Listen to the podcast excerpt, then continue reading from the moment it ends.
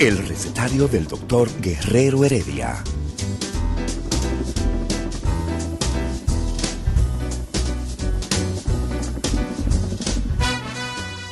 Una respuesta para cada pregunta. Una receta para cada problema. Ven a nuestra propuesta radial, amena, diversa y solidaria. Con alto sentido humano y profesional.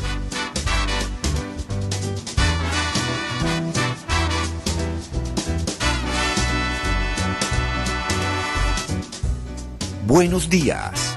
Bienvenidos al recetario del doctor Guerrero Heredia.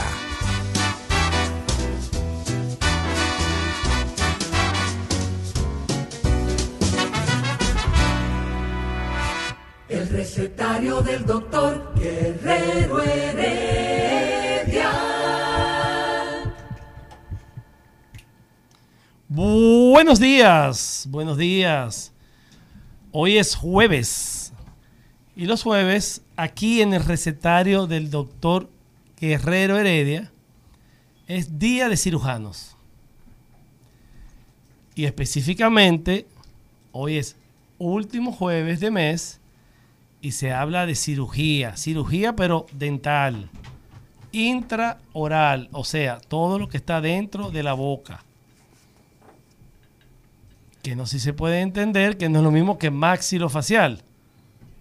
Cirugía intraoral y específicamente hoy tenemos y voy a compartir con un gran amigo, colega, que hemos estado trillando prácticamente el mismo camino, aunque yo soy un poco mayor que él,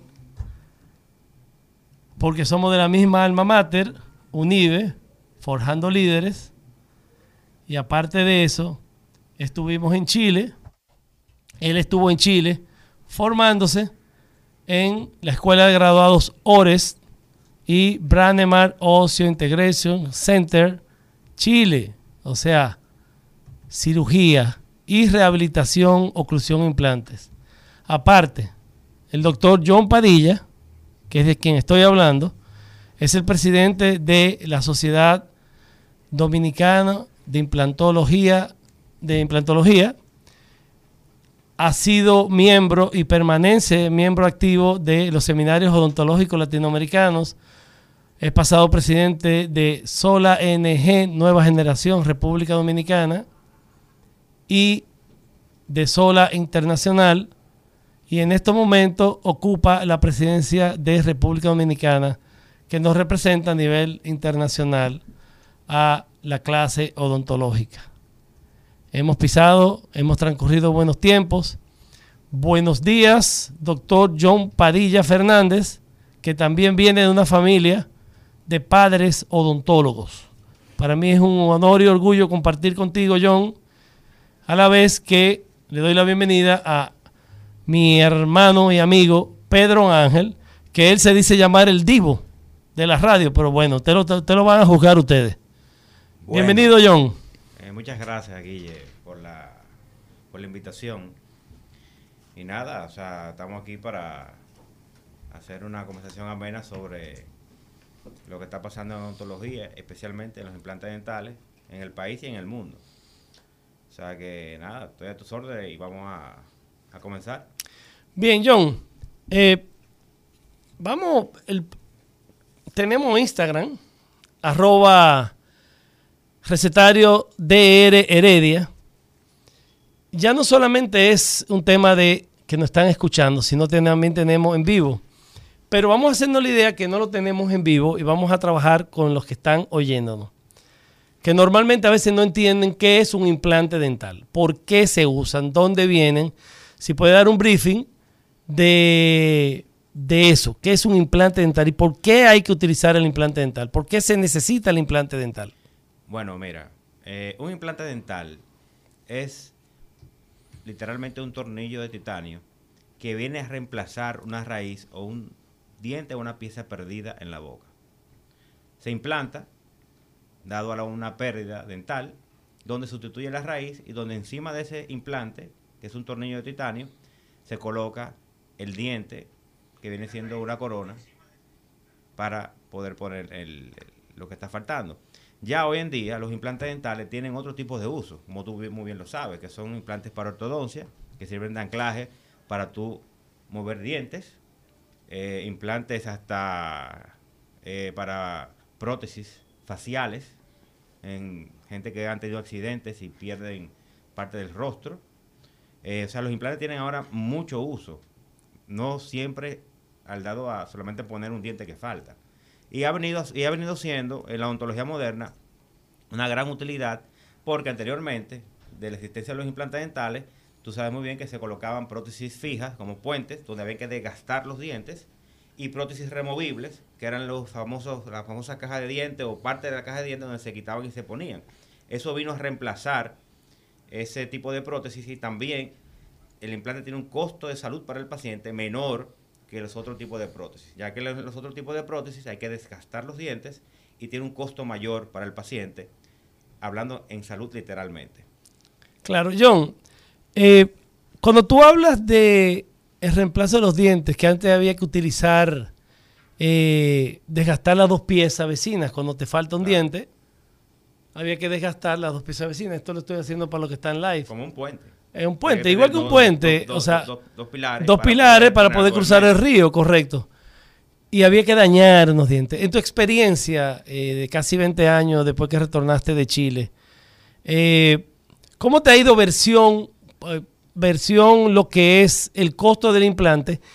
¿Y cómo tú le puedes explicar al paciente que están perdiendo dos dientes en largo plazo porque se está desgastando? Y además, los dientes per se fueron diseñados por el creador o por quien fuera el que lo pusiera para trabajar solo.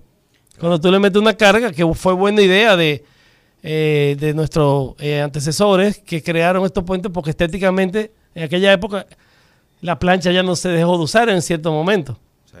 ¿Cómo tú, en tu experiencia, eh, has vivido esa situación con te- vender el implante? Si te ha ayudado la tecnología, ¿qué ha sucedido eh, en los últimos años? Mira, tú tienes razón en el sentido de que cuando tú desgastas un diente para cualquier cosa, ya ese diente tiene una cuenta regresiva de que no te va a durar igual en la boca. Porque al momento de tú desgastar, ese desgaste tiene un problema de que en cierto tiempo va a haber que reemplazar el trabajo y va a haber otro tipo de desgaste. Con el tiempo el diente va a terminar en una endodoncia o una extracción, dependiendo de lo que se haga. Sí, eh, ahora mismo los implantes han resuelto un gran problema, como tú estás diciendo, de que en vez de desgastar los dientes o mutilarlos, se repone donde falta el diente. También, como tú dijiste, no es lo mismo, aparte del gaste que tú le das a los dientes, ponerle un peso adicional a los dientes. Eso hace que el diente también dure menos cuando se hace un puente o una prótesis removible sobre dientes. Porque le estamos agregando un peso que el diente no está diseñado, eh, naturalmente hablando, en recibir. También viene el problema de la higiene dental. No es lo mismo tener tres, cuatro piezas unidas a tener piezas separadas, donde el paciente Correcto. puede cepillarse mejor, pasarse hilo mejor. Tú sabes muy bien que en los puentes, cuando están unidos, se necesitan hilos especiales que tienen un, un saltador para poder hacer una higiene y la higiene del paciente se le complica. También ha resuelto mucho eh, los implantes dentales, específicamente en la tercera edad.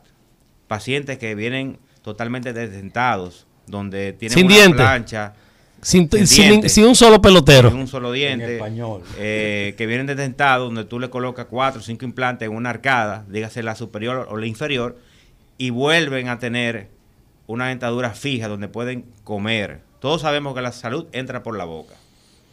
Lamentablemente, el que no se alimenta bien, y volvemos al tema de, que estamos pasando hoy en día, como el COVID, la pandemia, eh, tu sistema inmunitario depende mucho de tu alimentación.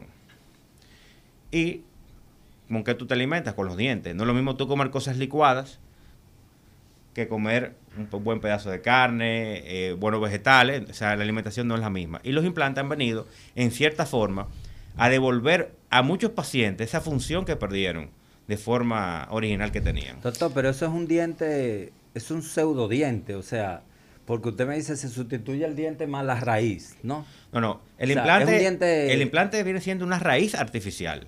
Donde encima se coloca un diente que va atornillado al implante. también, que es artifi- artificial Ah, también. ok, ahí estamos cloro. Como O sea, Pedro Ángel, no, dígame Divo, ¿eh? Divo, este- super excusa, señores, mírenlo en Instagram. Quítate la mascarilla para que la gente te vea. No, no, no, no, Mira, Mega Divo, me para que tú puedas entender y el público lo pueda entender, lo que está diciendo el doctor John Padilla es que el implante es la parte que se ancla en el hueso, que sustituye la porción radicular. Y la corona sobre el implante es lo que se ve, o sea, está sustituyendo lo que tú tenías anteriormente. Anteriormente tú tenías un solo bloque, que era un molar o un diente que tenía corona y raíz. Entonces, primero se coloca el implante, que el doctor eh, va a hablar de osiointegración más adelante, y quién fue que la creó. Y luego que se adapta en el hueso, que ocurre la osiointegración, se le coloca eh, la corona, que es la parte que se ve con la que tú trituras o cortas, dependiendo de donde esté es como- puesto. Doctor Santana, eso es como la varilla del edificio. Vamos a poner primero la zapata y después le tiramos el diente. Aproximadamente sí. Digo Cuando yo. el doctor Santana dice que es osintegración, es literalmente que el tornillo se pega al hueso. Ok. Por eso hay que esperar un tiempo después que se coloca el implante para que haya ese tipo de osintegración de que el tornillo se adhiera al hueso para poder poner el diente posteriormente para darle una carga. Ahora, si nos vamos más hacia adelante, ya la tecnología nos está dando eh, oportunidad de que en ciertas ocasiones podemos colocar los implantes de forma inmediata y poner dientes de forma inmediata. No en todos los casos, pero sí hay ciertos casos donde se puede manejar ese tipo de procedimiento. Interesante. ¿En cuáles casos, John, se puede colocar? Porque eso es eh, maravilloso. He tenido la experiencia. Pero ¿en cuáles casos específicamente, para que el público lo pueda entender, tú puedes poner, el día que pones el implante, puedes conectar y tomar quizá una impresión más hacer la corona? Bueno, eso depende, requiere muchos eh, requerimientos, vamos a ponerlo así, de cuando... Factores. uno- con factores, de que un implante tenga un buen torque a la entrada, dependiendo también el diente que se vaya a reponer. O sea, eh, en dientes posteriores no está muy contra- no está muy indicado la carga inmediata, más en dientes anteriores. Es un diente posterior para Un molar, lo- las ok. muelas. Bien. Ah, pero no la muela que uno le da a Yo- las chicas, sino la que uno tiene. No, Yo, no, no, la cuando- atrás, torque. atrás de no, pues. Torque, cuando tú hablas de torque, El torque es- eh, vamos a explicarle a la gente qué es el torque y, y si tiene Newton. Fíjense, vamos a ponerlo de esta forma más fácil. Los implantes dentales, todos, cuando tú haces, eh, cuando se taladra con un, O sea que con taladro y de todo. bueno, con un taladro especial Mm. que se hace eh, el lecho del implante, en el caso de que no haya diente en ese momento, sino que el hueso esté virgen, eh, todos los implantes, el, el lecho que uno le hace al implante es más estrecho ligeramente que el implante, para que cuando el implante tú lo coloques, entre con cierta presión. Es como un tornillo tirafondo. Exactamente. Cuando tú vas colocando el implante, la fuerza que va entrando se mide en torque de Newton. Uy, ¿qué es eso? El Newton es una medida de, de- de torque, de, de- de de fuerza. fuerza. de Exacto. fuerza. Y lo mínimo que se necesita para tú hacer una carga inmediata, mínimo son 35 newton de torque. O sea que cuando estamos apretando, si llega a ese torque, a esos 35 newton, se puede hacer Se carga puede hacer inmediata. carga inmediata. Correcto. Sí está también las condiciones del paciente generales de que se puede hacer. Cuando el doctor Santana dice, estamos apretando, cuando uno aprieta el implante, hay una chicharra, literalmente hablando, que uno aprieta. La matraquita. que- una matraca que mide el torque que tú estás Y, aplicando. y grita si se pasa la. ¿tú has visto algún mecánico bregando No, con una matraca grande? Que suena cric, cric. Ustedes son Y suena igualito. Y suena Igualito. exactamente igual. Como quien dice, para, ¿ustedes son o ingenieros o mecánicos de la boca? Supongo que el técnico es el mecánico, ustedes son los Mira, noso- nosotros somos, eh, trabajamos igual que los ingenieros, hacemos puentes, que ya no se hacen de mi parte, pero trabajamos con tornillos Wow. y trabajamos re- eh, reconstruyendo. Y eh, somos mecánicos elegantes, Con caché. con caché. Mira, eh, John, vamos a aprovechar, ahí está preguntando en Instagram, en arroba recetario eh, Heredia, dice que de saber qué tiempo dura la molestia post cirugía oral, doctora Iris Torres, 01. Daris Torres. Depende. Depende de la magnitud de la cirugía. No es lo mismo colocar un solo implante que colocar 5 o 6 implantes o hasta 10 implantes, donde se hacen sedaciones en pacientes que vienen totalmente sin un diente en la parte inferior y superior, donde se hace una cirugía de ya de una magnitud mucho mayor. La recuperación, dependiendo de la cirugía, es menor o es mayor. John, digiéreselo. Eso, todo eso que tú dijiste me, me fascinó. Digiéreselo al público. Hablaste en de sedación, Bueno, cuando que es interesante. ¿Cuándo utilizamos la sedación? Las sedaciones se usan generalmente. Me encanta. Cuando son cirugías eh, más amplias. No es lo mismo colocar un implante, que lo colocamos los, los especialistas de implantología, 20 minutos, media hora, Mm. que colocar 5, 8, 10 implantes. Donde ya una cirugía mucho más compleja, donde la, dura- la durabilidad de la, de la cirugía es mayor, donde se necesita un control del paciente y generalmente el que viene a ese caso como paciente son pacientes ya con una edad entrando a la vejez. Sí, pues no me mire a mí, que lo veo No, a una edad no, no. y bien enfático. No, Yo- no me yo te mire veo a todos los mí. dientes a ti. Mire a Santana y a los demás. Es que te digo que el tigre está acabando, pero con su vida. Divo, ¿tú entiendes lo que es la sedación? Bueno, yo... ¿Qué tú entiendes por sedación? En lo que Dime. ustedes están hablando y cayéndole atrás a las profundas reflexiones del doctor Guerrero Heredia, que yo dejé de venir el día que él viene porque era demasiado teórico, yo no lo entendía. ¿Pero qué tú Pero- entiendes por sedación? No, no, yo lo que entiendo es que él está mencionando taladro, sedación, que yo creo que dormir la gente, ¿no? Y, y me recuerdo una premisa que de un amigo mío, una reflexión, que él dice que, que los nazis dejaron obras inconclusas con los dentistas. Porque ¿cómo es eso? Además, usted- ustedes están hablando... Ahí va a hablar los que tú de saben. lo- de lo- de los No, no, que hacían. los que saben. Ustedes dicen que como que no hace daño, pero doctor, yo le quiero preguntar a usted, como un, uno del pueblo más Sí. la, eh, cuando, cuando ustedes desgastan la base para insertar el tornillo, como usted le ha estado llamando, Sí. eso no supone un deterioro mayor a largo plazo. No, te voy a explicar algo. La gente tiene un concepto erróneo del que los implantes tienen que doler mucho porque te están taladrando. Y aunque tú no lo creas, una extracción dental es más dolorosa y más traumática que la colocación de un implante. Porque la colocación del implante es un procedimiento controlado, sin fuerza, porque tampoco no es un taladro que te voy a taladrar de una forma inmediata. Eso lleva una, que- se- es una se- lleva una secuencia de perforación donde para hacer una extracción, por ponerte el ejemplo, se hace una fuerza para sacar algo. Pero hay que anestesiar, porque usted está con una muela y que no, que No, no, no, no. Todo es bajo anestesia aneste- local. Ah. Tanto una extracción como lo otro. Ahora, el procedimiento de colocar los implantes es menos traumático para el paciente que hacer una extracción. No, porque eso es caníbal. Lo de una extracción es caníbal. Bueno, eso depende también de las condiciones de, de lo que se va a extraer. Por ponerte un ejemplo, hay dientes que salen muy fáciles y de otros dientes que salen muy difíciles. O sea, todo depende de la dificultad. Pero en general, los implantes dentales no deben de ser algo doloroso.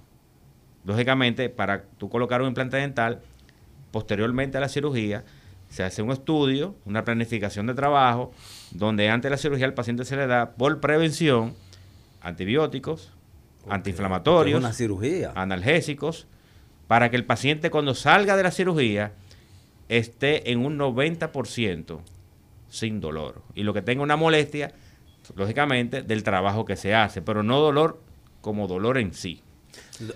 Perdón, lo que pasa es que tenemos una pregunta que yo quiero que John la conteste. Dice Eduard Castillo, ¿por qué los molares de abajo se dañan más que los de arriba? Muy fácil, porque el primer diente que sale en la boca es el primer molar. ¿A qué edad? A los seis años empiezan a salir. Eduardo, Entonces, está a partir ¿eh? de ahí, ese diente está masticando y por conse- consecuencia es el primero que se te va a dañar. ¿Y cuál es el primer molar? O el primer molar inferior es O sea, una muela de abajo. una muela de abajo, la primera que te sale grande. Ese es el primer diente que sale en la boca. Por consecuencia es el primero que se te va a dañar. Ok. Digo, mira. tiene más uso. Atiende lo que está diciendo John. Cuando estamos chiquitos, ¿qué tenemos? ¿Dientes de leche o le dicen dientes deciduos? Son 20 que tiene. Porque son chiquitos. Sí, eso en la escuela. Nosotros crecemos no solamente para arriba, crecemos para adelante y para atrás y para los lados tridimensionalmente. A medida que crecemos, va creciendo el cráneo y los maxilares. Esa dentición decidua o de leche llega a los mol- tiene dos molarcitos y después tiene de canino a canino, ¿verdad? O sea, 10 y 10. hasta segundo premolar. O sea, los molares deciduos de leche, de leche son sustituidos por los premolares en la adultez. Y después, detrás de ese molarcito, que como dijo John Padilla, a los seis años emerge, estando todavía ahí el de leche Uh. premolar, emerge el primer molar inferior. Que muy bien John lo acaba de explicar en la respuesta a nuestro... eh, A Edward, Edward. a Edward A Castillo. Sí, sí, sí. Por eso que se daña. Entonces, eh, de la sedación, a mí, a mí me interesa, porque tú muy bien contestaste, es dormir al paciente. Dormir, pero dormirlo del todo. Pero ¿sabes por qué yo te pregunté? Porque la gente puede confundir, John, y puede eh, ayudarme con eso. Y dice, con anestesia general, nada que ver, No, no es anestesia general. nada que ver. Es una sedación donde el paciente está consciente y no consciente. Exacto. Pero no le duele. No, y cuando se Que no se recuerda. O, cua- o cuando, o cuando lo, Ah, lo vuelven no en sí, no se acuerda ni el lapso de tiempo que pasó, ni no se acuerda generalmente de nada. O sea- no es una anestesia, como, hizo, como dice el doctor Santana, de que tú estás durmiendo completamente. Tú estás sedado, tú estás con una conciencia muy baja, pero estás con una conciencia. Tú- Usted lo está y, y co- cogiéndolo suave, usted está easy. Exactamente. Está Es, easy. es como un viajecito. Un como le viajecito, dicen. Bueno, realmente, el, exactamente, la sedación, el consciente es lo que, se, lo que te duermen. El subconsciente está siempre de que tú naces hasta que te mueres, igual que el corazón. Dando cráneo ahí. Eso está todo el tiempo en el subconsciente. Entonces, el paciente te está escuchando. Tu voz, mientras tú estás hablando, él te está escuchando. Se puede dormir profundamente. Te está escuchando. Y tú puedes decirle, Y- hable, y- muévete. Y también eh, tiene conciencia de tú darle órdenes. Muévete un poquito para acá, Ok, abre un poquito más, o sea, pero él no está consciente. Está consciente, pero no está consciente. Entonces, se anestesia localmente. ¿Por qué? Para que no le duela. Pero si por casualidad hay algún dolor en el procedimiento, no se va a recordar. claro. Pero esa, No se- traumatiza. pero no- esa sedación dura aún el caso de que sean 10 implantes. al Claro, tiempo. porque se- lógicamente se- Local. Se, hace con un anestesiólogo, que es un médico Especialista. especialista, y a medida que se va trabajando, el anestesiólogo va sedando y si la cirugía es más larga, pone más medicamentos para que la sedación siga. Tiene la ventaja también que después que se termina la cirugía y como está eh, como está eh, sedado intravenoso, por ahí mismo el mismo anestesiólogo le pone antibiótico, antiinflamatorio, Ok. 20 mil cosas que van a ayudar al postoperatorio. Ok, y si, y si el paciente en un momento, digamos, emocionalmente colapsa en ese estado de inconsciencia, no, no que se va a morir ni nada, sino que diga, oye, ¿qué estoy haciendo? Y, y hace alguna crisis nerviosa o eso. Pero La tú, tú usaste sedación- una palabrita como, como complicada, colapsa. Sí, o sea que... Pero paci- está- te entiendo. No, no, lo- yo lo voy a decir en español. Si el paciente en un momento dice, ven acá, pero ¿qué es lo que me está haciendo este hombre? Y colapsa emocionalmente, Ah. y le da una crisis nerviosa. Ah. No, ahora no, sí. La no, no, sedación- porque hoy, hoy lo que pasa, eh, para sedar a un paciente hay que hacer una analítica del paciente. Para que el anestesiólogo pueda proceder a una sedación, dependiendo de la, la edad del paciente o de lo que sufre el paciente, se manda hasta el cardiólogo o hasta el endocrinólogo. Ah, para cirugía. saber y, y que el, el médico, en caso del cardiólogo, dé la luz verde que se pueda sedar. John, O sea, y en este tiempo de COVID, la- los anestesiólogos que trabajamos están exigiendo a la sociedad de, de anestesiología. Se la pregunta, ¿tuvo COVID? Aunque esté vacunado, tiene que traer la PCR Claro. otra vez. Y aparte, neumolo- el, ir al neumólogo. O sea, si tuvo COVID, una referencia, autorización del neumólogo, aparte, como muy bien dijo John, del cardiólogo. Si tiene ese padecimiento, como él lo explicó. o sea, a- o por O sea, ejemplo, esto no es a lo loco, paci- digo. pacientes fumadores. Una son- cirugía. Son una pacientes cirugía. fumadores, son pacientes que obligatoriamente tienen que ir al neumólogo y al cardiólogo. Claro. Porque tienen un factor adicional que es el tabaco, ¿tú me entiendes? ¿Y los diabéticos? Igual que, ¿Entran ahí igual que lo- también? claro, los diabéticos tienen que darle luz verde. Lógicamente, se hace una prueba de glicemia, se consulta con el endocrinólogo, dependiendo de la diabetes que tú tengas, si está controlada, si no está controlada, se va monitoreando el paciente. Y todo eso, el anestesiólogo que te dice si se puede o no se puede eh, sedar al paciente. Y si, cuando se pueda sedar, cuando el paciente esté estable con el problema que pueda tener. ¿tú me Y el paciente puede pedir que lo ceden completo. O sea, doctor, duélame, que yo soy demasiado pendejo. Que No, es el caso mío, ¿no? El problema es que la sedación es la misma. Lógicamente, dependiendo eso lo saben ya los anestesiólogos más que uno, dependiendo del peso tuyo, de tu contextura, de tu sexo, tú necesitas más medicamentos que tal vez que otro paciente, ¿tú me entiendes? Mira, es lo eh, mismo que un trago, hay gente que, que se pone happy con un trago y gente en bebe de trago no le pasa Y nada. John, es una pregunta que le hacen al paciente, el Claro. anestesiólogo, que habla previamente, dice, ¿usted toma trago? Sí. ¿Con cuánto trago usted se pone happy? Ya ella tiene una idea de qué cantidad bueno. procesa una, una droga, ¿tú me entiendes? Porque hay, gente que, hay gente que tú lo cedas con, con tan. Y los Lo que no mismo. bebemos, yo, por ejemplo. De una vez que tú Los se que no beben una gota de alcohol, como Tú- yo, sino tú- que se beben la barriga. Tú eres un paciente. Ah, no, un este hay paciente- problema. Ah, la barrica. No, no, no, Eso no. sí hay problema. Pero el caso mío es sin la barrica. Yo no bebo nada de alcohol. ¿Cuánta entonces? ¿Cómo? Ah, no, con nada. No, no, eh, se supone que debe ser una sedación con muy poco medicamento, ¿tú me entiendes? Correcto. Pero Ok. lamentablemente en medicina o en salud, dos más dos nunca son cuatro. Sí, efectivamente, sí. o sea, sí, sí. ¿tú, me entiendes? O sea, Ustedes- Super Divo, mira, ahí están preguntando eh, lo- los teléfonos del doctor y, y mío. O sea, vamos a dar los teléfonos del doctor John Padilla porque pues, quiere hacer una consulta con él. Sí que lo tenía pendiente, pero ustedes están... Esto está tan interesante. Está como nervioso, Divo. ¿Qué es lo tuyo? ¿Tú, tú nunca te pones nervioso es que le están hablando de Es que- perforar es que lo-. Tú estás asustado. Cuando No, te no, estás es- hablando de odontología, No, no, está- el no, Divo está asustado. No, no, es que los cuartos, los cuartos me tienen nervioso. Ah. Los cuartos que tengo en la casa, porque tengo tres, ¿no? Tres cuartos. Señores, el teléfono del doctor John Padilla, el de la clínica, 809-562-2308. Al celular, doctor, doy el celular. Claro Autoríceme. sí. Claro.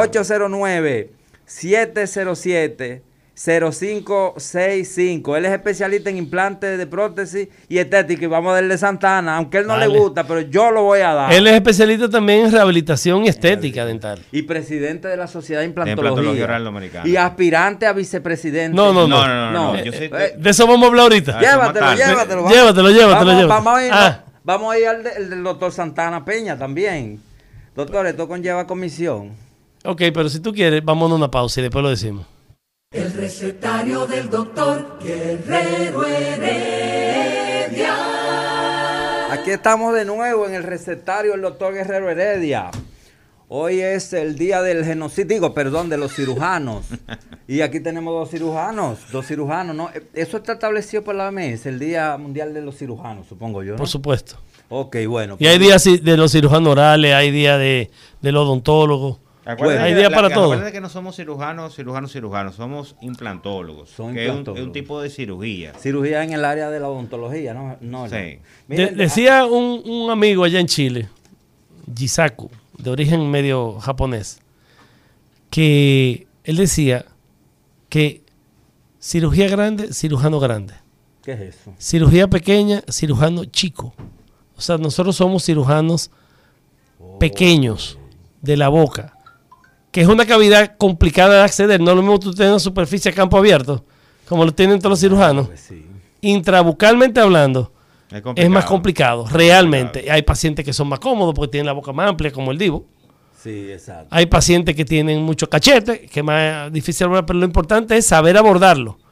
Cuando pues yo le digo a los pacientes, John, cuando son fáciles de abordar, le digo, me lo estoy ganando fácil contigo.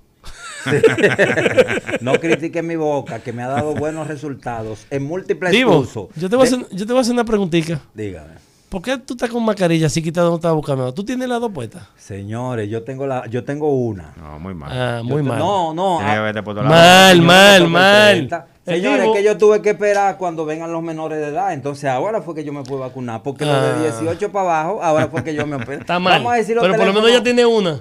Vamos a decir los teléfonos doctor Guillermo Santana Peña, señores. Y ustedes no me lo van a creer. Yo no lo puedo leer. Estos 50 años me tienen. Pues no lo digas, no lo digas. No lo digo. No mira, mejor leer. vamos a hacer algo.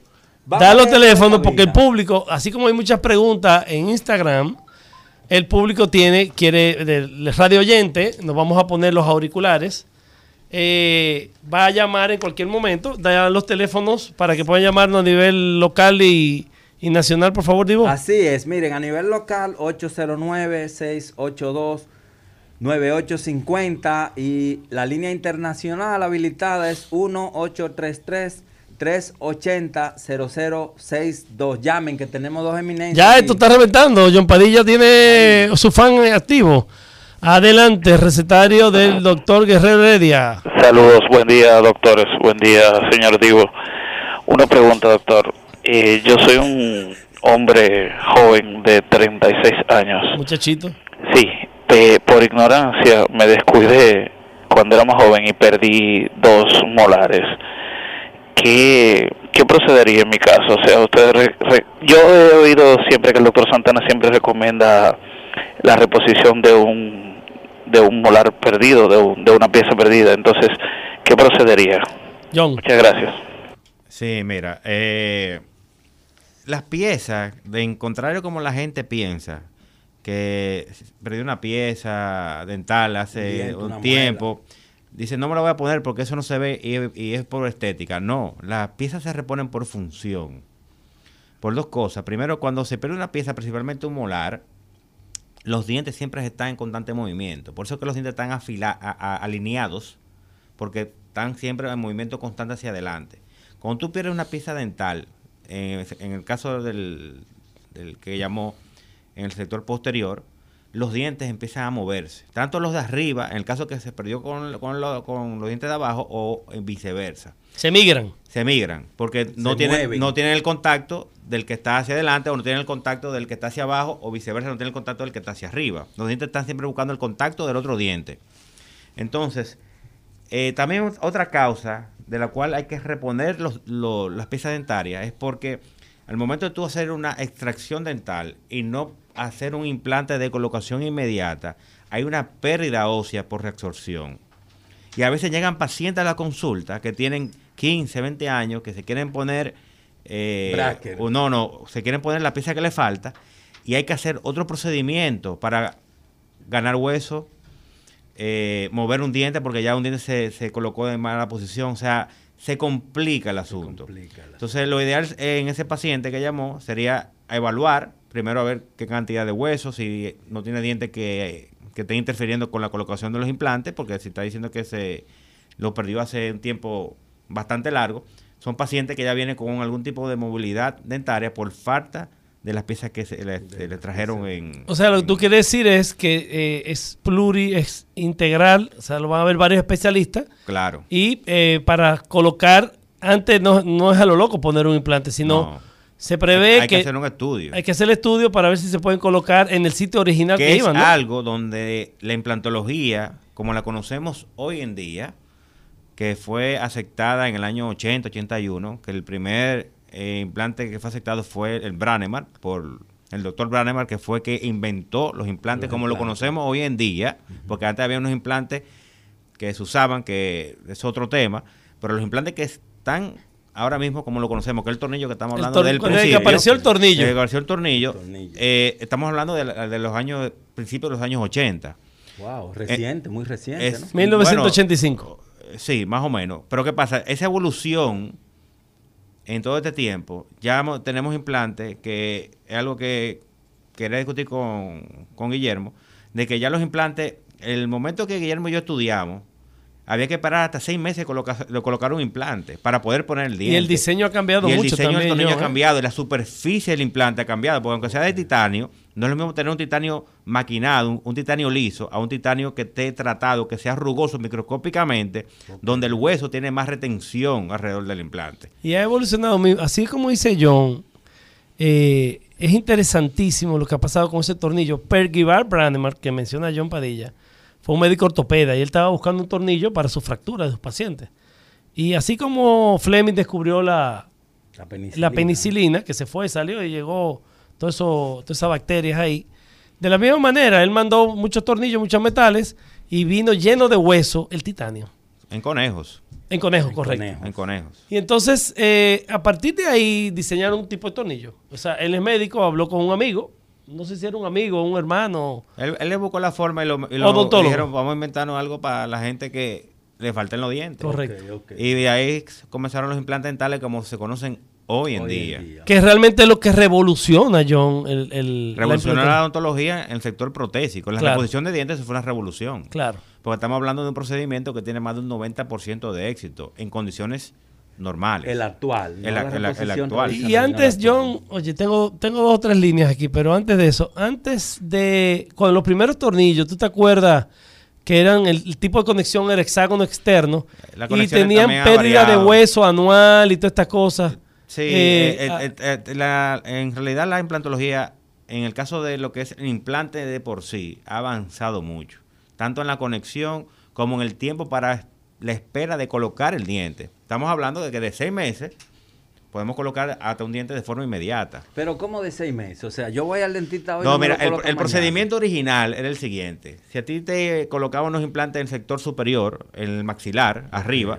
para ponértelo muy claro, en el pelotero de adelante, te colocaban un implante. El Cioreto. Eh, Exacto. No, ese, ese es el pitch. No, no, es el pitcher, es el primero. Entonces, ¿qué pasa? Te colocaban el implante, eso se tapaba y había que esperar seis meses para que el hueso se desintegrara y poder empezar a hacer el diente definitivo. Ya, ya lo entiendo. Entonces ya el, ese tiempo de seis meses en ese sector se acorta de dos a tres meses. Que eso es mucho para un paciente, porque un paciente que no tiene un diente, que tú le puedes decir no en un mes, en dos meses, o cuando reúnen las condiciones de toda, tanto el, el factor económico, por un ejemplo, que es otro tema, tú le puedes colocar el diente de forma inmediata. Mientras agárrate de ese, que ese lo usó Exacto. un tigre que estaba allá en, en Higüey. Divo, Cógete ese. Digo Divo, atiende. El doctor mencionó ocio, integración. ¿Qué significa ocio? yo. No, no, no. Hueso. Dígamelo en español, porque usted sabe que Ocio mi- es hueso. Ah, ocio Integración, ¿qué significa? Bueno, eso lo usan las feministas, de que integración. que yo eso es lo que yo oigo. Cuando el hueso se adapta. ¿Qué Ah, pasa? bueno. Cuando yo te hago un hoyito, en el, te- trepando el hueso, ¿qué estoy creando? Una injuria. Si yo, si yo me fracturo un brazo, las células óseas se activan y van a reparar el daño, a hacer el callo óseo. Ah, Correcto. Eso es lo que pasa con el Eso fue lo que dijo el doctor ahora Sí. mismo. Y pero ¿por qué Ocio, no lo digo integración. así? Bueno, ajá. Que lo diga así para que John lo entendamos. Pero John Padilla eh, no tiene tanta experiencia en la radio. No, porque... ¿Entiendes? eh, porque John él- Padilla, ese que está ahí es un matatán. No, pero eh, eh, ese porte alemán... Entonces no me lo ponga nervioso. Ese porte nazi alemán no tiene... Pero que lo diga así, pues no entenderlo. Es cuando se- el tornillo se pega al hueso, la integración. Y lo entiende el público. Pero yo te ¿Para estoy preguntando a ti a ver si tú entendiste, Super Livo. Ni un carajo. Tenemos otra llamada. El doctor John Padilla Fernández se encuentra con nosotros. Adelante. Aló, doctor. Sí. Yo tengo 67 años y los dientes de abajo no tengo ninguna extracción, pero se me están aflojando. ¿Hay posibilidad de que yo los pierda o, o cómo se puede evitar que se sigan aflojando? En el aire te contestamos. John Padilla. Primero, según lo que él está expresando, entiendo que tiene que tener algún tipo de problema periodontal. Eh, lo primero que tiene que ir es ir a su odontólogo general y verificar en qué condiciones están la inserción de esas piezas dentarias que están me- media flojas o poco flojas. Porque viene un tema, que no sé si no da tiempo de discutirlo hoy, de cuándo tú poder, un diente que está en unas condiciones que se puede salvar pero te dura muy poco, ¿qué es mejor? ¿Tratar ese diente o sacar o colocar de forma inmediata un implante? Ese tema, John, tú vas a tener que venir Eso- a más programas. tema, aquí. pero en el caso de- del paciente, lo que tiene que ir es verificar con su odontólogo si esas piezas están en buenas condiciones y si se pueden tratar para que permanezcan lo más que puedan permanecer en su boca. O sea, tú eres pro de salvar la pieza mientras, mientras esté ahí. Depende, depende. Depende del gasto del De- paciente. depende de, de cuánto, porque si un paciente tú le dices, mira, tiene un pronóstico reservado que te va a durar un año, eh, pero tal vez en ese año, por el problema que tiene la pieza, se pierde el hueso que hay para colocar un implante, lo ideal es sacar la pieza y colocar un implante de forma inmediata. O sea, eso Eh, hace que el paciente vaya menos a, a- a sufrir. Al, al- y también, y van a y- sufrir y al también, consultorio y dental. también vaya a gastar menos también. Correcto. Y si le queda el soquito, que hay muela le queda un soquito, uno dice, bueno, esta por lo menos muerde. Vamos a dejar esa vaina así. No, No. Si le queda eh, el soquito, lo eh, mejor es... no, Pa' fuera. Eso depende, eso depende. Eso a veces realmente hay que sacarla. Señores, vamos a abrir al público, hay muchas preguntas. Llamen al 809-682-9850, línea abierta tenemos ahí. Y la línea internacional, los que nos oyen en el mundo entero, 1-833-380-0062. Adelante, el recetario del doctor Guerrero Heredia, hoy día de cirujanos dentales. Sí, buena. Adelante. Sí, señor, yo tengo problemas en los, en los de frente, los peloteros frontales. Pero he ido a algunos dentistas y, y- y- y el cobro en cuanto a la clase baja es difícil. Quería el, el teléfono del doctor a ver si uno puede ir a una consulta, a ver que evaluarme. Eh, sí, tenemos al doctor John Padilla. Le voy a ayudar al Divo. Eh, esa es su pregunta. Le voy a, le voy a contestar también. Eh, tenemos más preguntas. Escúchelo en el aire. El doctor John Padilla está en su consultorio en el 809-562-2308. 809-562-2308 y en el celular 809-707-0565. Buenas, su recetario el doctor Guerrero Heredia. Sí, le habla un amigo suyo, eh, Héctor José Pérez. Yo quería que eh, Fafa me llamara a mi teléfono, por favor, que tengo algo de interés de decírselo a él. Ok, sí, pero Fafa ya terminó su programa. Va- vamos a ver, eh, yo creo que no está escuchando. Usted me puede ayudar. Sí, él te escuchó. Muchas gracias, ¿eh? Ah, no, eh, para darle el teléfono. Buena, doctor, el recetario del doctor Guerrero Heredia. Sí, buenos días. Eh, yo quiero hacer una pregunta con respecto a los implantes. A mí me han informado que son dolorosos, que es muy fuerte al ponerle los tornillos y toda esa cirugía. Eh, y aparte de eso, si en los pacientes hipertensos hay algún tipo de riesgo. Muchísimas gracias. Ok, lo vamos a contestar los dos. Yo voy a hacer una respuesta. Yo quiero que John me corrobore o me puede, puede ser antagonismo. No duele colocar los implantes. ¿Cómo Hay un no? tema aquí que es una idiosincrasia, indos- idiosincrasia del pueblo de nosotros. Es lo mismo que pasa con la ortodoncia. Por ejemplo, los implantes no son baratos, tienen sus costos, que con los tiempos Se cada vez más se van a abaratar, igual que la tecnología, John. Sí.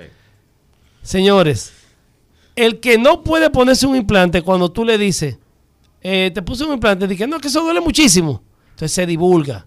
Porque es que somos envidiosos. También. hay- Ortodoncia, hay- John. Tú tienes ortodoncia. Te pusiste los braces. Yo no me puedo poner Sí, los braces. yo- yo me puedo- yo me Ay, puedo eso duele muchísimo. Eso duele muchísimo. Eh, no, colocar los implantes no duele. Es un proceso suave. Incluso cuando te están sacando una muela, tú sientes no dolor, tú sientes esa presión que te está saliendo. Ni siquiera con eso, porque el implante entra, como dijo el doctor Pallidilla muy claramente, con Newton, a baja revolución, despacio, no duele, es un proceso a- aparte, simple. Guille, debo interrumpirte. Sí, sí, dale. aparte que el problema cuando tú dices que se que la gente dice me duele me, me dolió mucho una cirugía de implante, también hay un problema que está pasando aquí y en todo el mundo. Que muchos odontólogos quieren colocar implantes sin estar preparados. Entonces vienen los problemas de que cuando quieren colocar los implantes y lo colocan, hacen malos procedimientos y eso le da mala fama al procedimiento de por sí. Exactamente, exactamente. Eh, John, tenemos las líneas ocupadas, todo es, es increíble como este tema genera muchas, eh, muchas preguntas y, y es taquillero el tema. Pero tenemos que va- ir a una pausa, pero antes decirle que acaba de entrar la doctora Virginia Laureano, que estaba invitada porque vamos a hablar un poco de las próximas elecciones del Colegio Dominicano de Odontólogos. El recetario del doctor Guerrero Heredia. Estamos de nuevo, aquí estamos de nuevo en el recetario del doctor Guerrero Heredia, el programa de salud de salud más pegado de este país, no de ahora, no hace 20 años, lo que pasa es que ahora estamos aquí y bueno, bajo el liderazgo del doctor Guerrero Heredia, déjenme tirar mis babuchas ahí para que el doctor me oiga, que sepa yo soy su pana y su aliado. Aquí el doctor eh, Guillermo Santana, yo quiero mencionar su teléfono, a él no le gusta, pero yo lo quiero mencionar porque la gente me tiene loca en la calle diciendo, oye, no, yo voy a dar el teléfono del doctor Santana Peña, es el 809-562-6642. Ahorita no lo pude leer, la vista me está fallando, estos 15 años me tienen loco. Y aquí tenemos en cabina también a la doctora Virginia Laureano. Ella está también, además de, de su alta calidad profesional, ella está aspirando al, a la presidencia del Colegio de Odontólogos Dominicanos, así se llama el gremio, ¿no? Colegio Dominicano de Odontólogos. De, de- de Odontólogos Dominicanos. Entonces, no lo tenemos aquí, vamos, ta- también vamos a aprovechar, doctor Santana, que el público eh, se, se nutra de su tema. Pero nada teórico, porque aquí tenemos un alemán hablando cosas teóricas que en español. Díganos, pieza, no, muela. Doctora, ¿qué tal? ¿Cómo está usted? Muy buenos días, muy buenos días a ustedes y a toda la audiencia a la cual ustedes mantienen informado y actualizado. Doctora Virginia Laureano, mi amiga de siempre, tanta experiencia que tiene con nuestra antigua, que todavía es Asociación Odontológica Dominicana, ya, ya es... No, ya, ya es colegio. Ya estamos colegiados. Y ella es parte de ese trabajo para lograr la colegiatura. Doctora, cuénteme que eh, usted tiene su plancha, eh, háblenos de qué vamos a hacer, porque yo estoy con usted. ¿Quiénes tiene con usted? De este importantísimo gremio, y yo siempre he dicho que la clase odontológica está olvidada. Pero con mi poquita experiencia que tengo de tres semanas trabajando en el Servicio Nacional de Salud en Mata Hambre, estoy impactado con el servicio que se está dando aquí a nivel público. Impresionantemente bueno. Y no he comenzado a difundirlo porque estamos en vacunación. Estamos en vacunación en este momento. Doctora Laureano, buenos Sin días. sin buenos días. Sin lugar a duda, la odontología en el servicio público ha tenido una mejora y la tendrá mejor cuando surja el Instituto de la Odontología. En nuestro país tenemos algunas problemáticas que de manera conjunta queremos enfrentar. Una de ellas es el ejercicio de indiscriminado de empíricos el ejercicio de empíricos y el ejercicio de extranjeros que ejercen de manera ilegal. Pero más aún, la falta de ética. La ética se ha perdido. Entonces, nosotros desde nuestra directiva, uno de los factores más importantes será eso.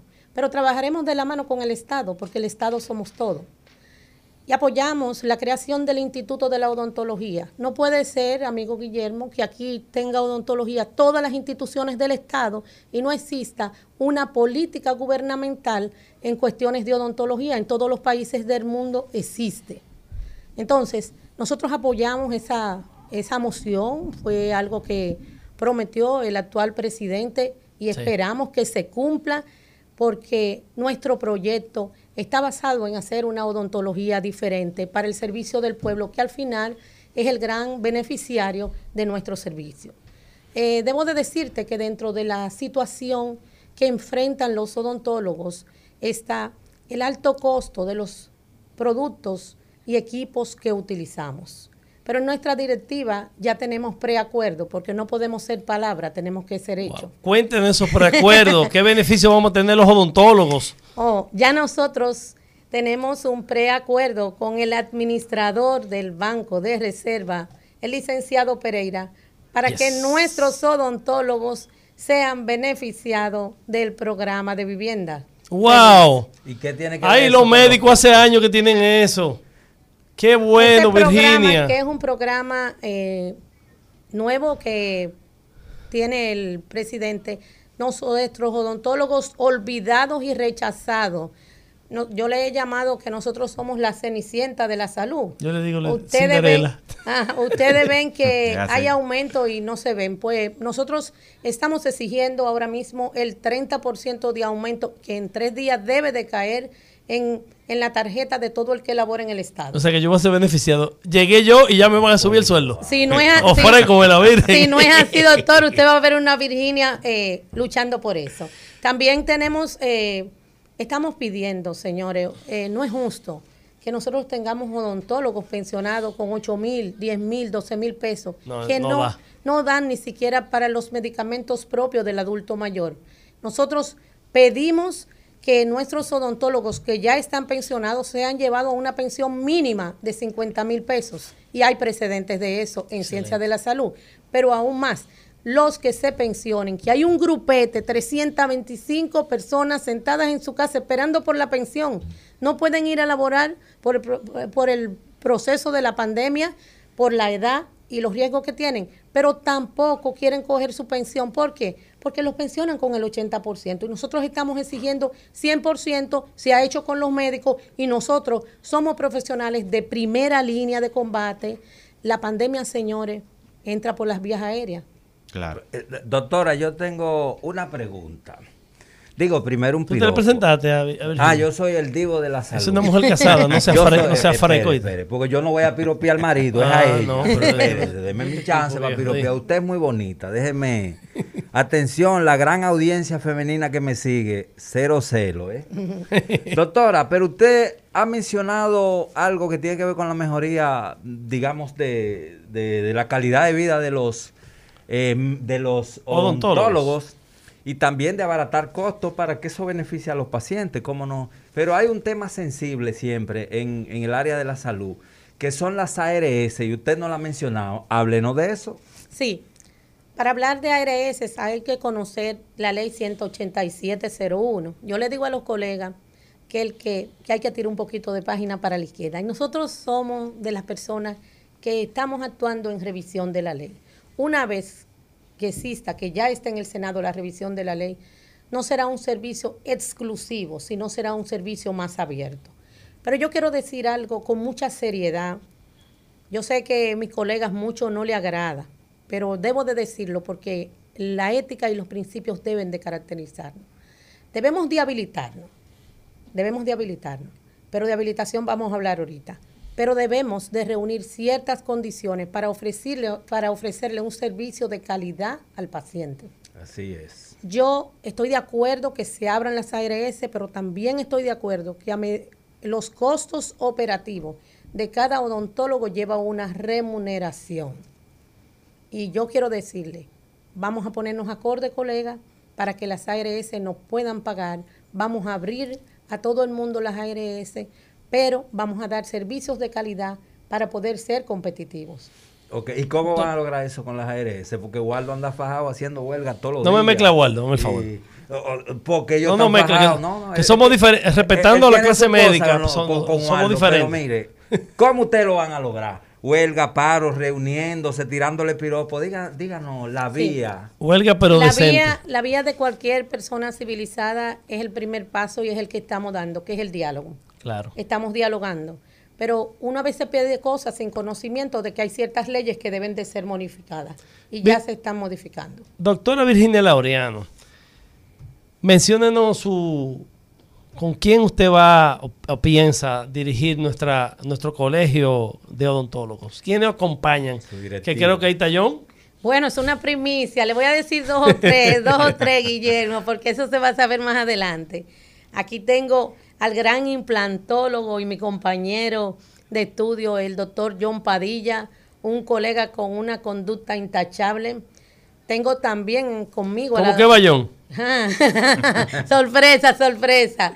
Tengo conmigo también a la doctora Margarita Beliar, una doctora de fusta a nivel gremial que viene de la vida sindicalista. Tengo conmigo también al doctor Juan Gerardo Mesa Pérez. ¡Ey, Gerarminio! Amigo, Mi hermano. otro amigo. ¡Ey! Son jóvenes No, todos. no busquen para otro lado, ¿eh? Ya. Ya, ya, Uno- ya. uno Ya, de mis- no, si tú quieres no menciones a nadie, con, eso, con John, ti- contigo y con, y con Gerardo, ya, ganate. Ganate, ganado. Sí, sí, tengo también a la doctora Amalia Pimentel. Tengo un grupo Excelente. de profesionales jóvenes en la vida gremial. La única viejita gremialmente soy yo porque debemos de combinar experiencia con juventud gremial. Pero hay, hay algo importante también que estoy dándome cuenta. Primera mujer que podría ser. Ah, no, perdón. Hacía rato que no teníamos una mujer de presidente. Lo que pasa es que es primera, porque sí, es colegio ahora. Pero Primera- tuvimos Fue del Jacqueline. Jacqueline fue presidenta hace muchos años. Sí. Pero Pero que acuérdate que esas son las primeras elecciones como colegio. Pero está, pero balanceado. ¿Cuántas eh, eh, mujeres y hombres? No.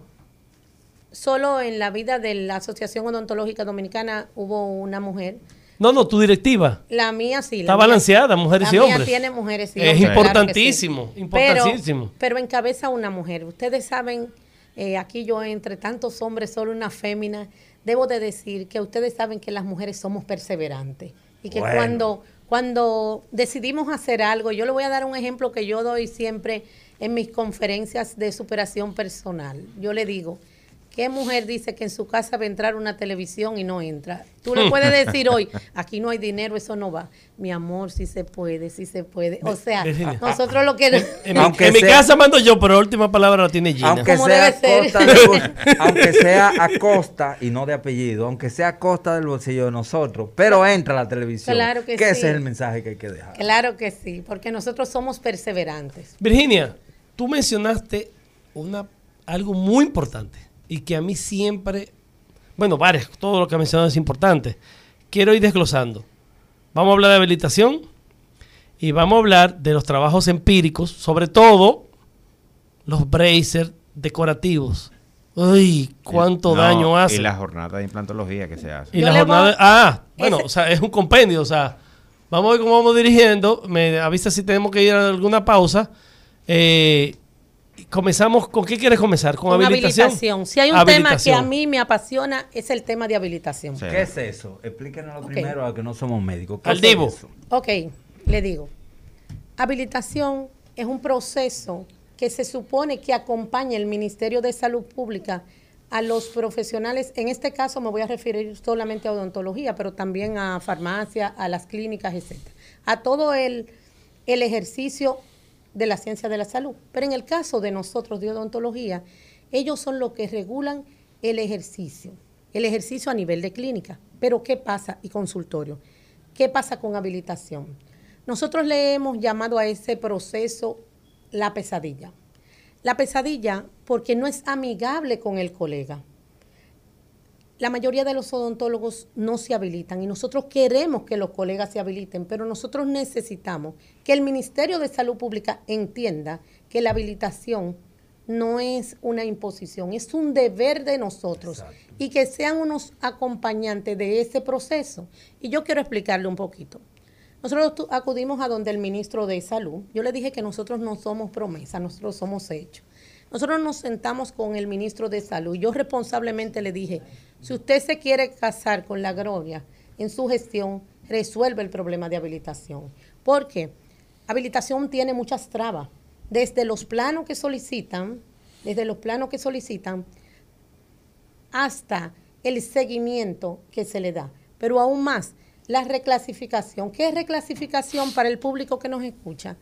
Los niveles de atención están clasificados según lo que usted ofrece. Nosotros deberíamos de estar encasillados entre un primer y máximo un segundo, segundo. nivel, pero no en un tercer nivel, porque un tercer nivel es internamiento. Pero melaganariamente aumentaron los precios del pago de los impuestos y nos catalogan hasta en un tercer nivel. Eso no es lógico. Entonces, el colegio había acompañado el proceso de la revisión de esos manuales de habilitación. Pero aquí en este país hay- tenemos un problema, que no hay continuidad. Eso es así. Y eso hasta donde se había llegado, eh, no le dieron seguimiento. Entonces ahora estamos en ese proceso eh, de la mano con el Ministerio de Salud Pública porque la ley 163-18 nos faculta para acompañar al Estado en todo el quehacer odontológico. Y eso es lo que debe de hacer el colegio. Entonces, no es justo, señores, que estemos llenos de empíricos. Y yo voy a hacer una denuncia aquí. Aquí hay empíricos, empíricos por donde quiera, pero hay extranjeros ejerciendo ilegalmente en el país. Y- ¿Cuánto? ¿Cuánto más Mucho, o menos? mucho. Muchos. ¿De cuáles muchos, países? Muchos. De todos, de todos, Le de pagan menos. No, no necesariamente le pagan menos.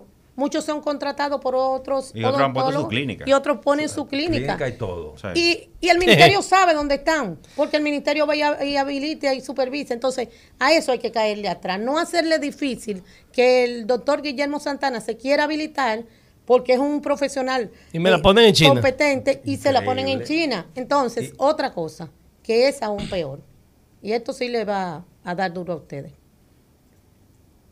Algunos odontólogos que por falta de ética entran en ejercicios que no son de nuestra competencia. Aquí hay odontólogos poniendo botox, ácido hialurónico. Mm, Aquí hay ¿cómo? odontólogos que hacen cirugía plástica desde un consultorio. O sea, eso está en contra de lo que es el ejercicio No, y la profesional. habilitación no lo permite, ¿no? No lo permite. Eh, la Pero para eso, y aquí va otra de las que quería escuchar el doctor Guillermo, yo llevo en el tribunal disciplinario gente como el doctor Omar Marte de Santiago y llevo al doctor Franklin Ortega. O sea, Espera, espera, espera, espera, espera, espera, espera. Tú me estás mencionando a élite de este país y dos grandes amigos, y sobre todo Franklin Ortega.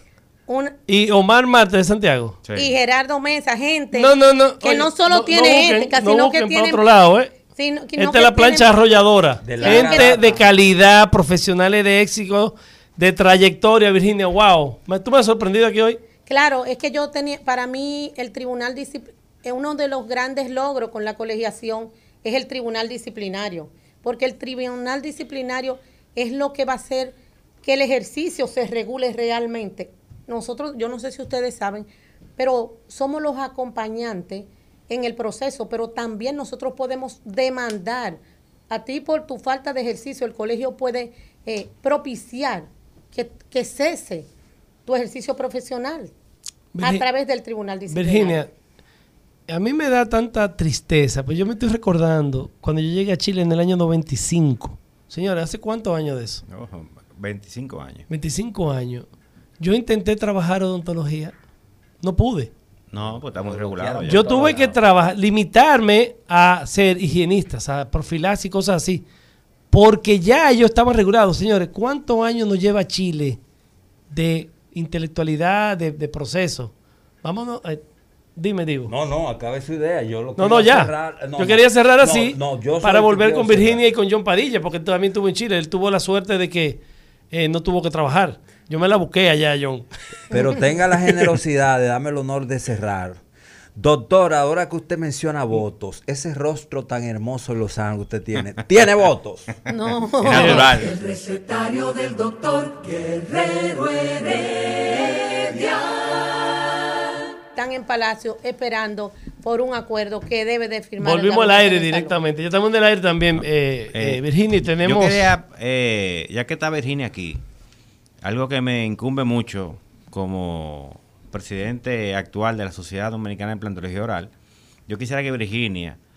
eh, John, ponte un poquito más para acá, para que también estamos en el live. eh, Exactamente. yo quisiera que Virginia eh, diera a conocer, porque tú también, eh, Guillermo, como implantólogo, y Virginia también está muy enterada de lo que son las jornadas de implantología dental. Ay. Bueno, que, es algo, bueno. que es algo que habilitación en cierta forma es culpable, porque eso se hace con una habilitación temporal que le dan a esas jornadas. No, o no, sea, no, tú no, me no, quieres no, no. decir que viene de hace todo lo que estás diciendo de hace tiempo en mi gobierno, que yo soy Luisita, ¿eh? Yo soy pro Luis y estamos en vacunación, que lleguemos a la inoculación. Él tiene eso y después viene el instituto, doctor. Usted va a ver que sí. ¿Todavía se sigue haciendo eh, eh, permiso en esta época? No, no, no. Entonces, Yo vamos, quiero- vamos, eso sí que hay que Yo resolver. quiero que Virginia Yo exprese. quiero hablar Expresa, un expresa también, porque ¿Y- y qué es interesante el apoyo del colegio. Yo estoy feliz hoy. Yo estoy feliz. Estoy Yo feliz. quiero hablarle un poquito de eso. Y esto va dirigido a los usuarios de ese servicio, a los pacientes, que son los que muchas veces eh, resultan aniquilados. Yo no le llamo jornadas de implante. Yo le llamo clavo. Clavo, clavo. Ustedes saben por qué. Porque Poniendo clavo ya lo Bajo loco. ningún criterio. Aquí vienen extranjeros eh, que le cobran muchísimo dinero a esos extranjeros para unas capacitaciones que se dan aquí, que todo el mundo lo sabe, eh, colocan esos clavos, vamos a llamarle clavos, esos implantes. El implante solo es una vía para llegar a lo que el paciente quiere, que es su rehabilitación. Dejan esos pacientes como conejillo de India tirado en la calle y nadie dice Eso es nada. el conejillo de India. Eso- Qué tristeza. Tenemos años en eso, pero aún más, aún más. Esa gente viene con esos implantes en una maleta, en una maleta. Esos pacientes se quedan en la calle de ser rehabilitados y los infelices, porque eso se lo hacen al pueblo llano, al pueblo humilde, Claro. al pueblo necesitado. Esos infelices cuando van a buscar quién los rehabilite, lo que pueden hacer un lío, un lío, porque por eso que lo hacen con ellos, porque no tienen con qué hacerse un tratamiento. Entonces, cuando van, no el protecista no encuentra cómo rehabilitarlo porque no están los insumos adecuados aquí en el país, porque vienen con jornadas de casas de implante que le pagan para eso. Doctora, pero yo no estoy entendiendo y en consecuencia pienso que la gran audiencia, ¿no? Sí. ¿Qué es una jornada de implantología? Porque han Déjame, hecho- déjame explicarte. mira. Ok. El negocio, que es un negocio. ¿Qué es una jornada de porque, no- porque mira, implantología? eso es un negocio, no es una jornada. ¿eh? Yo te voy a explicar. Aquí hay doctores dominicanos que se prestan a eso y se asocian con a un extranjero en el cual traen 10, 15 extranjeros, de- principalmente de. Europa, que no son implantólogos Ok. y venden eso como una jornada de colocar implantes gratis. Ok. Pero fíjate. Una jornada social. Exacto, pero fíjate, lo que vienen a hacer esos odontólogos extranjeros es aprender a colocar implantes. Hmm. Entonces no es lo mismo tú tener una ONG de colocar implantes gratis con especialistas, aunque sean extranjeros o dominicanos, que vengan gente a aprender y que le están pagando al que hace la jornada. ¿Y quiénes apoyan Oye, esa Divo, jornada? El gobierno. Presta ¿Qué? atención, presta atención. O sea, lo que está diciendo el doctor León Padilla, hace 22 años que yo llegué de Chile, o 20 años, y que tú también tuviste la experiencia, John. ¿Cuántos, ¿Cuánta gente te llamaron y te tocaron la puerta a ti para que tú hicieras eso? Mucha, mucha gente. ¿Y qué hiciste? No, nunca, porque eso es, es que, es que yo no puedo contribuir. Yo le dije a uno, a Pillo Calderón, te lo voy a decir si mismo un extranjero, vive fuera. Le dije, así me invitó doctor Calderón. Ah, sí, lo podemos hacer, pero yo lo voy a supervisar. Y todo se le va a hacer previo diagnóstico, todo correctamente, y yo voy a estar presente viendo lo que No, está no, y sucediendo. para colmo, ah, eh, no, y ya no era negocio. Espérate, para colmo generalmente, aparte de todo eso. pero y te había que conseguir la habilitación también. Sí, exacto, porque esa viene una, una habilitación que da salud pública para hacer esa jornada. Entonces, Sí. ¿qué pasa? Para colmo, los implantes que colocan, aparte que lo traen, como dijo la doctora Laureano, de forma clandestina, tampoco son implantes que están eh, habilitados ni reconocidos en Estados Unidos por el FDA ni nada de eso. Son implantes que no tienen soporte ni científico. Ay, madre. Pero yo le voy a agregar más. Nosotros, nosotros, responsablemente yo, fui a salud pública eh, a exigirle de parte del colegio que nosotros fuéramos acompañantes de, esos, de esas jornadas para nosotros velar que realmente se le daba un servicio de calidad al paciente y que el paciente al final iba a ser rehabilitado. Pero el Ministerio de Salud Pública, no en esta gestión, eh, no nos permitió, no nos permitió ser acompañante, no nos O sea, permitió. o sea entonces- Virginia, el Virginia, es parte de eso. Virginia y John, que John, John también tiene esa experiencia. ¿Tú sabes la cantidad de pacientes que me llegan que le pusieron el implante allí? Que son irrehabilitables. Es el problema Porque que que hay. vienen aquí a meter tornillos a lo loco. Claro, porque, Eso no es porque así. fíjate, el problema tampoco no es, como dijo Virginia, que se quedan sin rehabilitar. El problema es que cuando te llegan o el paciente tiene con qué rehabilitarse, no se pueden rehabilitar. Mira, eh, eh, estamos llegando al tramo final del... Tenemos todavía 10 minutos hábiles. Hay una llamada, yo quisiera saber si es que quieren comentar con el tema de... eh, que está tan excelente de parte de Virginia. Adelante, recetario, si tiene algún comentario con la doctora Virginia no, Laureano o el doctor John Padilla. Sí, lo estoy escuchando y estoy escuchando a la doctora muy clara. Mire, yo, yo le voy a hacer una sugerencia. Yo soy un experto en tecnología. ¿Por qué ustedes no publican su asociación, todos los médicos, su certificado en Internet, su licencia, para que el mundo entero lo pueda ver? Yo vivo en los Estados Unidos y yo quiero hacer un procedimiento. Voy a esa página, chequeo cuáles médicos ustedes tienen disponibles y así poder verlo universalmente. Eso aclararía mucha situación, porque como yo oigo a la doctora con mucha experiencia y sabiendo que ya se hacen muchos trucos, el dominicano que reside en el exterior puede ver y seleccionar cuál médico tiene un buen rating, su certificado, su apropiación y todo eso puede estar en una página de internet. Gracias. le escucho. ¿Cómo se llama y de dónde nos llamó? Ok, cerró. Sí, en nuestra Virginia gestión, sí, en nuestra gestión, sí hay una de nuestras metas principales es crear una moderna plataforma que aloje todos los odontólogos en ejercicio y a su vez por especialidades mediante las diferentes eh, asociaciones. Entonces, cuando usted digite desde cualquier parte del mundo, usted va a ver si eh, es un profesional competente, eh, está acreditado en nuestro país y en qué área de ejercicio. Por eso las sociedades especializadas la vamos a reconocer grandemente, porque todo el que esté dentro de una sociedad especializada, que por ley debe de ser miembro activo del colegio, usted lo va a encontrar ahí. Y si el doctor eh, John Padilla dice que es implantólogo, usted lo va a buscar y debe de aparecer en la sociedad de implantología. Excelente. Fíjate, John. nosotros como sociedad tenemos una página donde aparecen todos los miembros certificados y activos de la Sociedad Dominicana de Implantología Oral, que es sdio.com.do, donde aparecen todos los miembros de la Sociedad de Implantología. Creo que también la de ortodoncia tiene una. y Seguro la, la de, y tiene. Y la de periodoncia también tiene otra página. Y- Y, creo que la cirugía maxilofacial también tiene Sí, otra página. todo tiene su página, correcto. Pero lo ideal sería, como dijo la doctora Laureano, que el colegio fuera que diera esa pauta para que fuera la institución mayor, como la sombrilla, que diera esa información para que sea más certera. Eh, yo que estoy trabajando ahora en el sector público, eh, llegó, han llegado varios con ortodoncia, con braces decorativos. Bueno. Señores, hablan un poquito de eso para que eh, el doctor Ortega y, y Marte, ortodoncista, se sientan identificados con que lo están defendiendo rapidito, porque estamos en el tramo final y quiero que me hables un poco de la fecha de, de las elecciones y qué está haciendo el doctor Mario Burnigal, eh, en- del servicio, el director de odontología del Servicio Nacional de Salud, con respecto al colegio de odontólogos. Sí, ahí entra habilitación otra vez. Si tenemos ese desorden con el tratamiento de ortodoncia y con habilita y es directamente yo responsabilizo habilitación. Aquí hay unos motores que van por la calle y dicen se instalan braces de- deco- eh, decorativos. ¿Cómo va a Y ser? A, eso domi- todo a el- domicilio y todo. Ah, oye, seguro. y eso todo el mundo lo ve.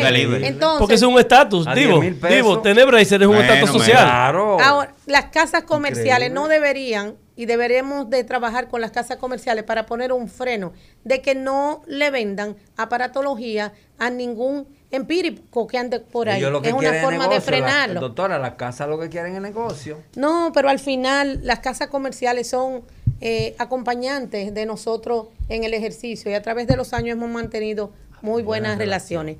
Eh, con relación al doctor Mario Burnigal, como ustedes saben, el doctor Burnigal es salubrista, es una persona que ha trabajado duramente y arduamente porque realmente exista prevención, que es lo que necesitamos. Él deberá enfrentarse a una, a una serie de desafíos en su nuevo ejercicio. Y creo que Dios le dio la oportunidad a Mario de ocupar esta posición para cerrar un ciclo de vida. Eh, Mario es gremialista, ante todo, es una persona... En mi lucha gremial, todas las mañanas yo veía a Mario Burnigar entrando a la asociación odontológica a ayudar, siempre tratando de ayudar a la clase odontológica. Y el doctor Burnigar viene con un proyecto que es el Instituto de la Odontología. Es un sueño del doctor eh, Burnigal. ¿eh? Bueno, es que eh, eh, tu- él Y ojalá que se haga recurrir- realidad. Se tuvo que recurrir a un instituto porque realmente la odontología anda manga por hombro en donde cualquier institución, porque se le ocurre al incumbente del momento, instala dos sillones, pone unos odontólogos ahí, sin ningún criterio, sin ninguna política de Estado en odontología. Entonces, eh, es fundamental y esperamos que, sabemos que estamos eh, todos involucrados en lo que es la pandemia, lo que es la, la vacunación, pero ese no es el único problema que tenemos, señores. Claro. Los problemas de salud continúan, entonces nosotros esperamos que el presidente que prometió en campaña el Instituto de la Odontología a, a casi un año Y lo va a hacer, cumpla, créeme. que Yo, lo cre- cumpla. yo creo en Luis. Pero, Bueno, en yo espero que años- sí. Yo creo Luis. puede- Yo creo que sí, y yo de manera particular eh, he, solicitado una reunión con la vicepresidenta de la República para hablar del instituto, porque el instituto sería el gran tesoro. Al principio yo eh, no estaba 100% de acuerdo porque yo decía, pero si existe verdadero organismo rector y un organismo ejecutor, pero es que lamentablemente eh, la odontología está tan divorciada en el ejercicio profesional que hubo que encasillarlo y es la única forma. Atención, vicepresidenta de la República, honorable señora Raquel Peña, la próxima presidenta, presidenta o presidenta, como quieran llamarlo, dependiendo que no haga, eh, del Colegio de Odontólogos Dominicanos, la va a visitar para hablar de mujer a mujer. Sigue, John. eh, Yo creo, esa me gustó, de mujer a mujer, porque Claro. de mujer a mujer nos ponemos claro de lo que necesita la odontología dominicana.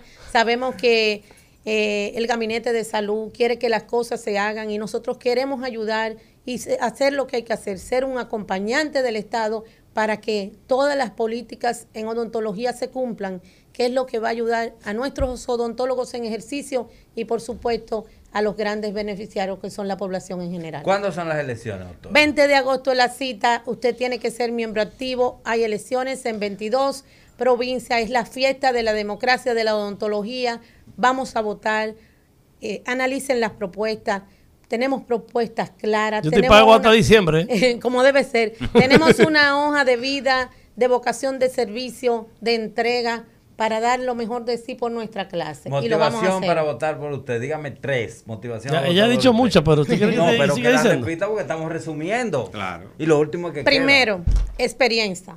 Experiencia. Experiencia. Nadie que no conozca su casa puede llevarla bien. Segundo. Bien. Segundo, Tum. ¿Cómo es? segundo, segundo, creo en las autoridades odontológicas que juntos podemos hacer un buen trabajo porque me he presentado en todos los lugares, aún en los lugares más inhóspitos del país, para escuchar esos que como el doctor Guillermo están trabajando en el Estado para escuchar las necesidades de los colegas. Y tercera, tum. para votar por usted.